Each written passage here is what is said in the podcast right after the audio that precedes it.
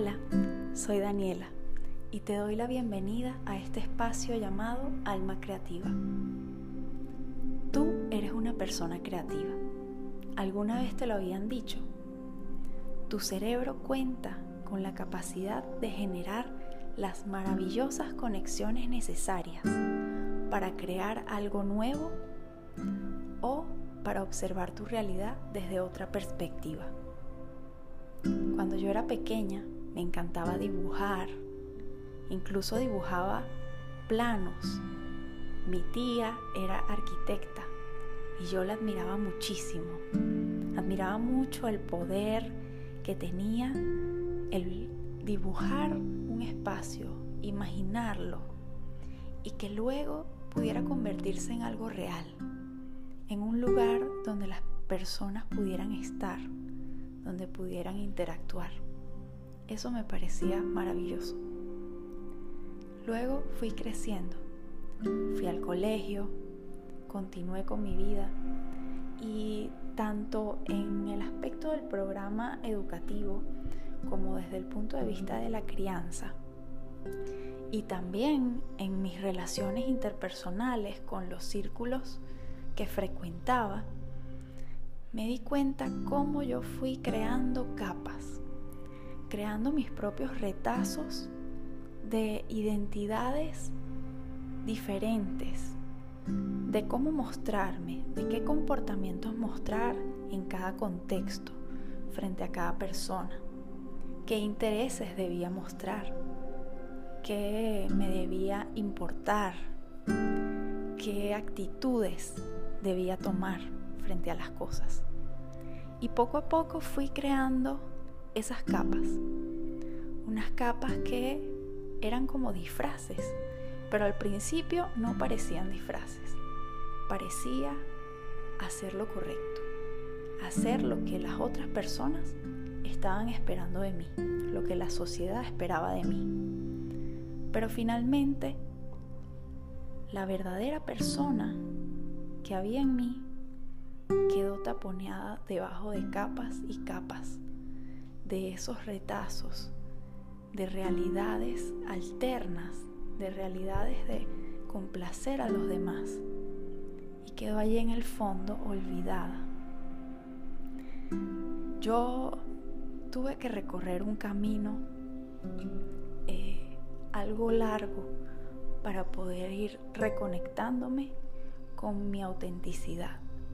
Y de hecho este podcast es parte de ese camino.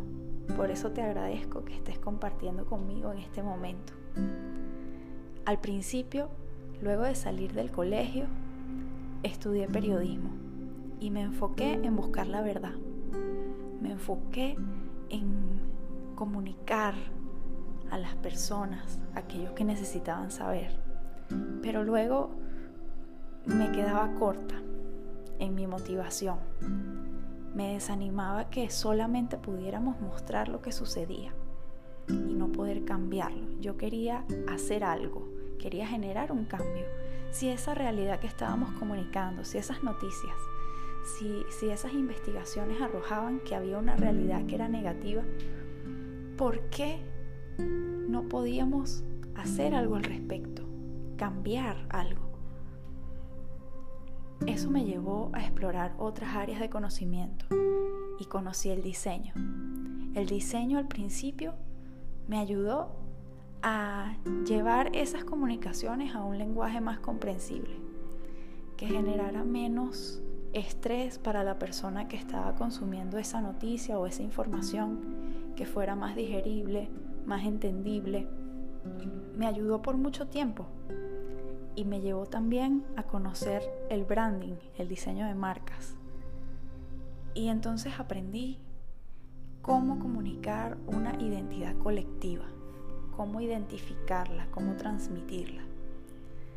Pero entonces empecé a trabajar para marcas pensando que eso me llevaría a, a cumplir con esa misión a sentir que estaba haciendo algo positivo al comunicar o ayudar a comunicar a las personas que tenían una idea para cambiar el mundo.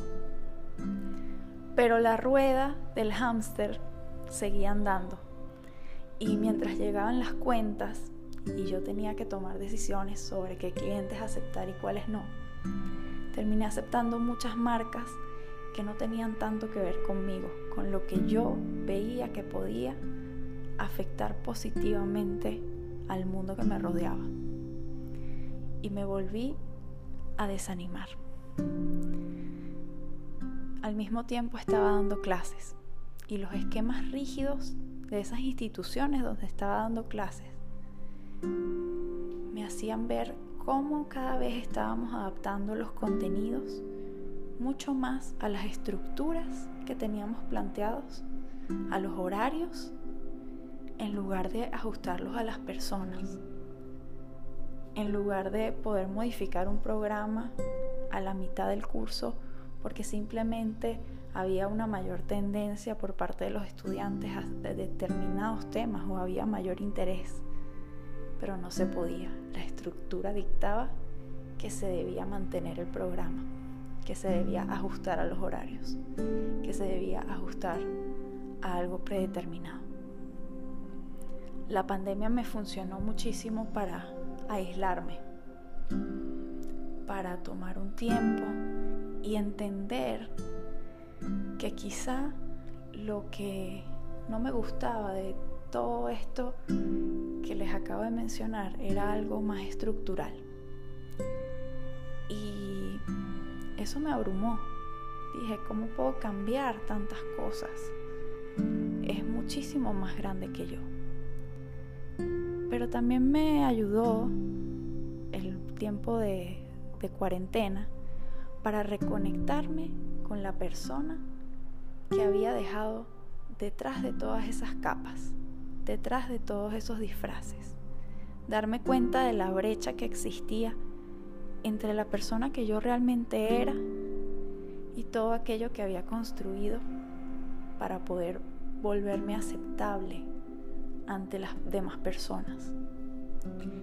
Y eso me recordó que a veces los cambios más importantes no provienen de una gran bandera, un gran despliegue, un líder carismático que nos indique todo el tiempo qué hacer a veces los grandes cambios surgen individualmente desde el interior de cada persona, desde una decisión tomada.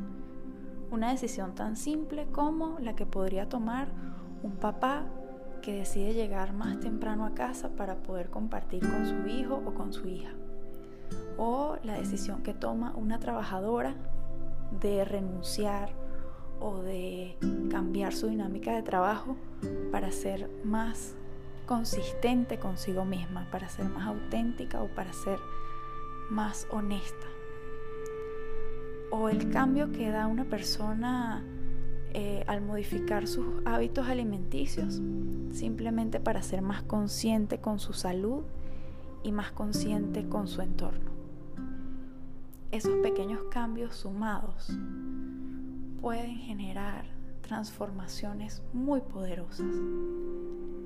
Por eso aproveché, quise aprovechar todas esas herramientas del diseño, de la comunicación, del desarrollo de productos digitales, todo lo que ya había aprendido, incluso de la educación o de la puesta en práctica de todas esas disciplinas. Y dije, si tomamos estas metodologías y estas herramientas que funcionan tan bien para que personas que profesionalmente se dedican todo el tiempo para crear cosas nuevas, para explorar cosas que no han sido mostradas. Entonces, quiere decir que estas herramientas y estas metodologías también podrían funcionar para aportar esa base y esa confianza a las personas que se enfrentan cada día con la incertidumbre de descubrir su propia autenticidad, de desarrollarse a partir de sus propias decisiones. Así fue como nació Alma Creativa. Estoy muy agradecida de que estés escuchándome en este momento y muy ansiosa por ver todo lo que vamos a conocernos en los próximos episodios. La luz creativa que vive en mí saluda a la luz creativa que vive en ti.